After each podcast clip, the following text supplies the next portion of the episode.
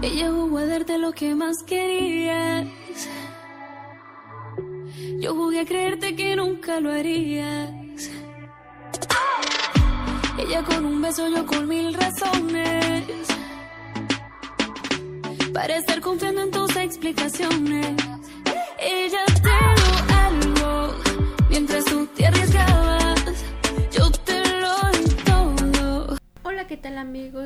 Bienvenidos a otro nuevo episodio de mi podcast. Como sabemos, la dinámica es mencionar cinco palabras con sus ejemplos y empaparnos un poquito de estas palabras. Comencemos.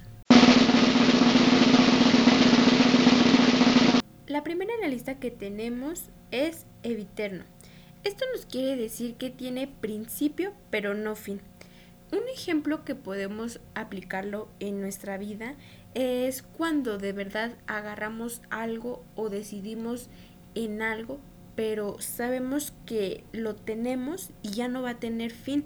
¿Por qué? Porque nosotros lo decidimos así.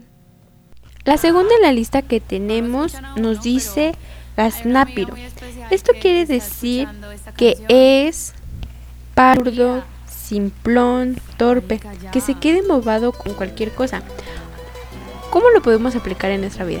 Obviamente poniéndonos enfrente de las cosas que nos gusta o objeto, persona, cualquiera.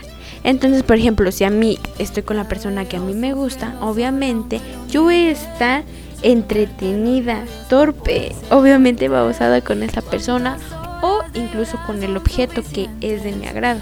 La tercera en la lista. La tercera nos dice que es taciturno. Esto quiere decir que calla, silencioso, que le molesta hablar.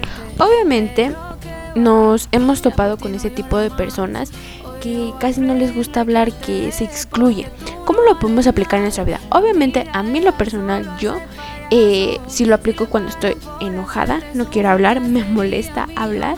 Entonces yo me consideraría en cuando estoy enojada, taciturno. La cuarta en la lista, amigos, nos dice que es melifluo. Esto quiere decir que es delicado y tierno en el trato o en la manera de hablar.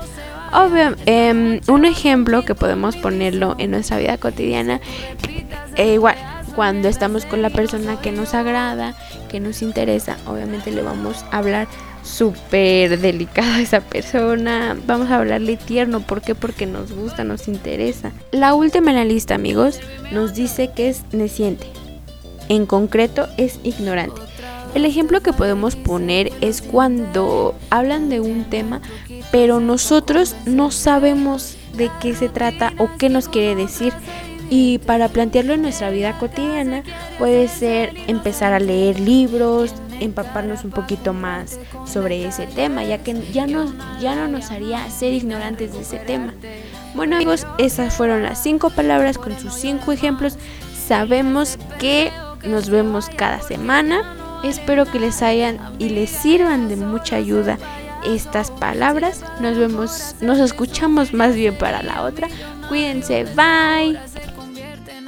Y hoy salimos a beber si es necesario y nos tomamos las 200 copas que hayan en la barra y nos subimos a cantar la tusa hasta que todos se vayan y esta noche va a cumplir con mi misión. Es que tú repitas el pedazo de mierda es él y no soy yo. Donde no te buscan no haces falta, pero esto va para todas. Demuéstrale que se va a tener que poner más hijo de puta si te quiere volver a ver llorar. Así que, arriba esas copas, salud.